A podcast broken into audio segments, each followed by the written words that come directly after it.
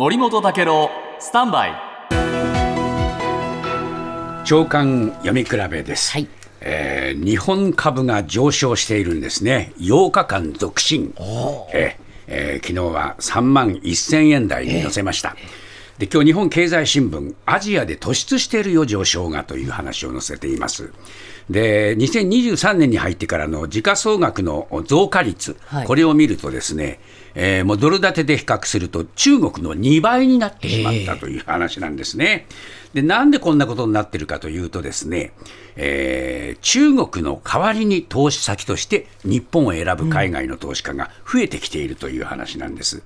でなぜ中国から日本に来てるかっていうとですね、まあ、中国はねいろいろ問題がねやっぱりねあってね、えー民間企業に対する締め付けがで出てきていたりそれからあー学習塾を運営する企業に対する規制強化が突然出てきたり、それから米中対立が長引いて将来の台湾侵攻リスクも意識されていると、まあ、こういうことで中国が嫌だねっていうんで、じゃあその投資先は日本だっていうことになったと。こういう話なんですね。で一方、読売新聞、じゃあ、それでもっていいのかなと思うと、なお不安という このね、はいタイトルが出てきてるんです。で、何がなお不安なのかというとですね、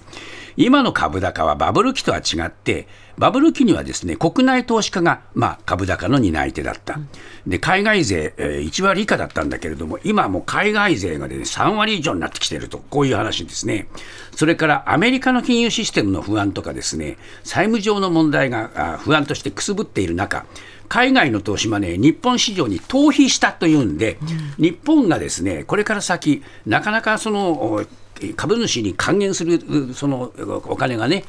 潤沢に出てこなかったりすると、さっとまた逃げられてしまう可能性もあるから、必ずしも長期的に見るとですね、安定とも言えないよと言っているんで、この辺が不安材料ですかね。